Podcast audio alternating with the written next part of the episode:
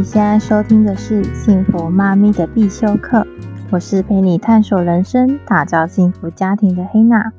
节目开始前，想邀请你按下订阅，并给我五个星的好评。你的小举动对我是大大的支持与鼓励哦。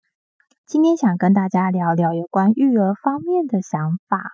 请问妈咪们在教育小孩上有没有什么是你特别注重的观念呢？今天跟一位就是幼教老师的朋友呢，有呃聊到一段就是有关于教养的问题。那本身因为他看的小孩多嘛，那他也非常非常有耐心，教育了非常非常多的幼儿，所以我觉得。他的观念可能会，呃，可以帮助非常非常多的父母，不论你是新手，或者是呃，你现在碰到一些育儿方面的问题，是有想邀约他来录一集，就是有关于教养的问题，然后有没有什么样的解决方法可以给各位妈咪们参考？那我就有聊到自己对于小孩子的教育问题，那其实我。对于教养这一块，我没有太多的涉猎，或者是说想法。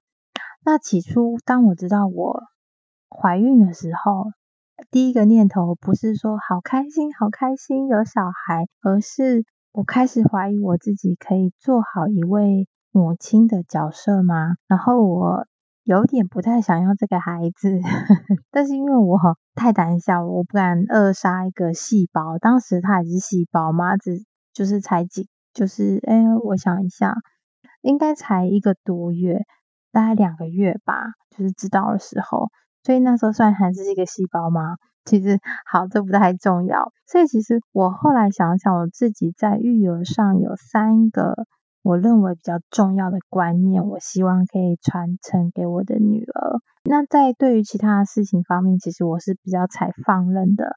放任的态度，因为我觉得他，我对待他比较像是一个朋友的概念。我觉得他就是一个独立的个体，所以很多事情我都希望他自己去做决定，我也不会去太干涉他。除非是可能会影响到他的眼睛啦，可能影响到他的健康啦这类的事情，可能当然做妈妈的还是要干涉一些啊。来跟各位妈咪分享一下，我第一个我觉得他必须要有的能力。或者是说他必须要有的观念，那就是呃，他必须自己完成任何事情，不论他几岁。所以其实呃，他在很小的时候，大概可以自己吃饭的年纪，应该是大概八个月的时候，他每一次的副食品，我都尽可能都是让他自己吃完。不论他吃多吃少，我都是让他自己吃完。所以其实他在一岁多、一岁初一些，他就已经可以很很上手的在自己吃饭了啦。对，很上手自己吃饭。但因为他现在比较大了，他现在比较是算撒娇，都希望有人喂他。但我还是会坚持说，诶，你可以自己吃，你做的是很棒的哦。那其实，哦，我印象很深刻，应该是说我从很小的时候，我就不断的会。呃，下意识的去告诉他说，妈妈无法永远在你的身边，所以你一定要自己养成，自己去尝试或者去完成任何一件事情。听众朋友有没有觉得说，怎么会这样子去教小孩？这么小就是一直灌输他说，妈妈不会永远在你身边。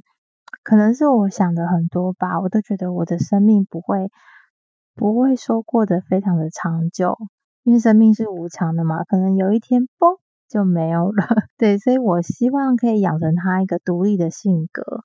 对，那我印象很深刻是有一次，我他大概两岁左右的时候呢，我带他去爬阳明山的一个擎天岗步道。那那个步道呢，它是有上有下嘛，有长有短，就是那个阶梯。其实比较参差不齐。那其实对于一个两岁婴的小孩，因为他走已经就可以走得很好了，但是对他来讲还是算是一个艰辛的道路。可是我那时候就是给了他一个挑战，我希望他自己走完这六点四公里，因为这样上上下下，其实如果真的抱他走，大人其实也会累，然后再加上。也会有点危险，所以我也不想去抱他。那第二呢，我还想要教育他的是，这一条道路其实就跟我们的人生是一样的，就是没有人可以代替我们去走这条道路，也没有人可以在这个中间去抱我们或者是背我们，唯有靠我们自己的双脚，这条道路才有办法走完。那当然，人生有高峰，有低落，这些都是你要去经历的。所以我希望他能靠自己的双脚去完成。但我有告诉他说，诶，如果妹妹你累了，你可以在旁边坐下来休息，那妈妈是会等你的。可是我们休息完之后，我们还是必须靠我们的力量去走完这个道路。那当然，中间就是会有一些山客嘛，他就觉得说啊，怎么这么小就要自己走完这个这个道路？这个道路也很崎岖诶，这样会不会太严格啦？但我就是真的很希望说，透过这一次的挑战，可以成为他生命中非常印象深刻的事迹。然后希望他记得，曾经在他两岁左右的年纪，他就可以自己走完六点四公里长的登山步道，这一条不算短的曲折道路。对于往后的人生，真的他可以更有力量去对抗每一件出现在他生命中的事情以及挫折，因为他也知道说，对于人生的一段比较辛苦的道路，其实他累了，他只要休息一下，因为最后他还是会走到终点的。最后最后的结局，其实他还是有走完。对，我只有抱他很小很小一段路，就是比较平缓的时候，我有稍微抱他。但最后我还是呃透过就是引诱啦，就是引导啦，就是慢慢慢慢让他去走完。对，所以我对于走完的时候，我们拍下那个纪念照，我觉得我真的内心为他鼓鼓掌。他两岁已经可以靠自己克服这个艰辛的长长步道。所以其实对于他的以后的人生，并没有任何的阻碍可以阻挡他往前进。我觉得这是一个非常好的一个人生体验。再来是第二个呢，就是我希望他可以勇于尝试任何的事物，勇敢去表达自己的喜好或者是想法。因为其实黑娜小时候啊，呃，我是隔代教养出生的，所以我是跟爷爷奶奶一起住，爸爸妈妈在台北。那爷爷奶奶毕竟呃在。在台东嘛，乡下，那他们对外面的世界或者说什么教育观念，其实没有太多的想法，对，就是也不会涉猎，因为他们就是小孩子只要吃，然后玩，然后睡就长大了，所以。但再加上他们就是教育上比较专制一点，他们不会去听小孩子想要什么，或是想说什么，你有什么想法？所以小时候的我啊，就是很安静，我非常非常的安静，我就是呃坐在那边而已。然后我不喜欢什么，我也不敢讲，因为讲了会被骂。然后我想吃什么，我不敢讲，因为讲了也不会实现。所以我我就是从小历经一段。偷吃东西的一个时期啊，这样讲真的就很不好意思。对，就是有历经这一段，所以我真的不希望我的孩子他的成长路上有这一段的旅程。所以我从小我就告诉他，你任何事情你一定要讲出来，然后你不喜欢你要讲。你喜欢你要讲，因为这样大人才会知道，妈妈才会懂你。妈妈了解你的话，我就可以更好的去呃照顾你啊。对，所以我就是他，不论是吃的啊、玩的啊，只要对他来讲没有重大危险的，他告只要告诉我他想尝试，我都会说 yes。嗯、有些妈妈可能像有些妈妈可能就是说有些食物比较禁止，但我都。让他小尝浅尝，先都是都是先去试试看，因为他想吃嘛。我如果一直不让他吃，他也会就是心里就会很想吃，所以我就也是让他浅尝，让他都尝到，都吃到，都知道这是什么味道，都玩到，就是他也不会去羡慕别人，诶，别人有得吃，别人有得玩，因为这就是我小时候的心情，所以我不希望他有这样的人生。所以，其实在我的观念里面，我觉得如果他从小就不敢去尝试任何的事物，或者是不敢去说他想做什么事情的话，他长大后，像我们到我们这个年纪，我们因为工作有一些不公平的待遇，或者是说我们有一些想法，我们就会不敢提出，我们就局限在我们从小到大的那个框架里面。那我们就一定不会去尝试突破那个环境，就算我很不愿意待，我也不会去突破，因为我们从小没有这个习惯，所以我希望就是他从小是要能表达自己。你可以接受父母的意见，但是你可以表达出你自己的想法，让我们知道，然后我们可以商量，我们可以讨论。因为你是一个独立的个体，你有你的思维，你有你的自由意识。我希望你可以来跟我讨论，所以我非常希望他不要去呃把自己陷在一个框架里面。那因为这样子的话，我们会。因为无法去突破自己周围的框架，在没有去尝试或是没有去努力的情况之下，我们可能就会抱着后悔过完一生。所以我创业也是因为我想要让他看到，我是想突破我自己，我想要努力看看，我至少我努力过了，我至少我尝试过了，我就会知道我行不行。对，所以。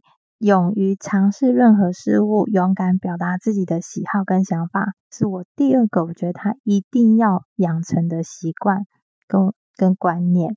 那第三个呢，是我希望他对任何人事物，不论对与错，都是保持着善良的心去接纳他人。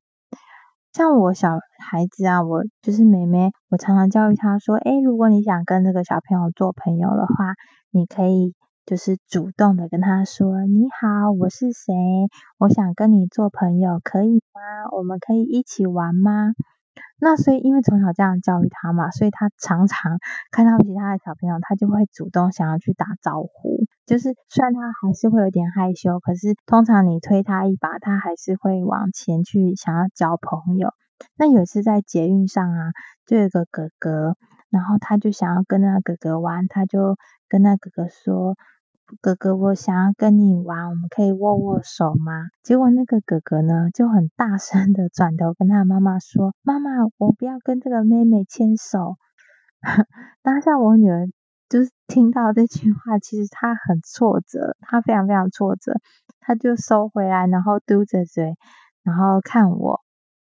那我就跟他讲说：“呃，虽然哥哥不想，也许哥哥他不是。”就是他不是真的不想，他是因为他害羞，他害羞跟你玩，所以我们要给他一点时间，让他去适应你的热情。对，那如果等一下哥哥愿意跟你玩了，你就可以大方的去跟他玩。对，所以我们也不要觉得难过，好像对方不喜欢我们，就其实不是，可能哥哥是真的很害羞。那其实我教导他这些呢，我是希望他以后在上幼儿园的时候呢，父母不在他身边这么长一段时间，他是可以独立的在学校交到朋友，然后玩得开心。我是希望他有，他不用去经历那种没有安全感，然后好像自己被丢在幼儿园的那种感觉。所以我不断不断的请他要自己去交朋友，因为除了父母以外，没有人会有义务。讨好你，或者是关心你，这没有人有这个义务，而是你要去主动去散发自己的善良，然后去散发自己的友好，这样对方收到你的爱心，或是收到你的友好，他才有办法去接纳你。所以，当然我也不会让他觉得说，别对方不接纳你就是不喜欢你，当然不是的，只是我们要保持一个善良的心。所以，其实以上这三点呢、啊。独立的完成自己每一件事情，然后勇敢去尝试表达自己的喜好以及想法。在第三个，不论是谁，对与错，都是保持善良的心。这是我认为最重要的事，这就，是最重要、最重要，他一定要有的一些观念以及习惯。那其实我们在教小孩，因为没有一个爸妈是上过一个叫做“成为爸妈”的课。我们就成为爸妈了嘛，所以很多的教养呢，很多的习惯，很多的观念，我们都是从我们小我们所学，然后如果我们有捡起来用的，我们教在他身上。那现在可能我们有学一些很多的资讯嘛，因为现在是资讯爆炸的时代，我们会去看很多的书，然后去听很多的专家说，所以我们就会去改良一些过去没有。重视的，譬如像心灵这一块、心理这一块，因为我我现在也很重视他。那我也希望说，从小我们是给他一个正向的观念、正向的信念。譬如你是你是一个很棒的小孩，那你可以完成任何一件你想完成的事情。那每个人其实都很喜欢你，就是我希望他是在那个正向的环境去成长的，而不是知道说呃讨厌啊。当当然，这负面的还是要知道，可是我希望正向是要大于负面的。我希望这些观念对他以后的人生是有帮助的，因为我们自己本身也是疗愈师嘛，所以这些信念我真的非常非常注重。我也希望说这些经验带给他都是好的，然后他可以靠着这些正向的力量、爱的力量、勇敢的力量去重新在。未来的一些挫折，再站起来。希望今天的内容呢，给各位听众朋友在教养上有一些灵感。我们该如何去教育小孩？而且我觉得妈咪们呢，也不要太有很大的压力，说哦，我教不好小孩，就像过去的黑娜一样。因为我们真的都没有 上过课。然后，只要呢，我觉得妈咪，你只要是用正向的爱，然后勇敢的。我都觉得你都可以放心的交给你的孩子，放心的去教你的小孩，因为他也能感受到你满满的爱，然后勇敢的走下去，面对他接下来的人生。那希望今天的节目能帮助到任何一位父母，抱着快乐、轻松的心去陪伴孩子走过成长的过程。我认为这才是最宝贵的时光，也是最重要的一个课题。最后，祝福每一位爸妈的宝贝们，每一天都能平安快乐的成长哦。我们下期再见喽，拜拜。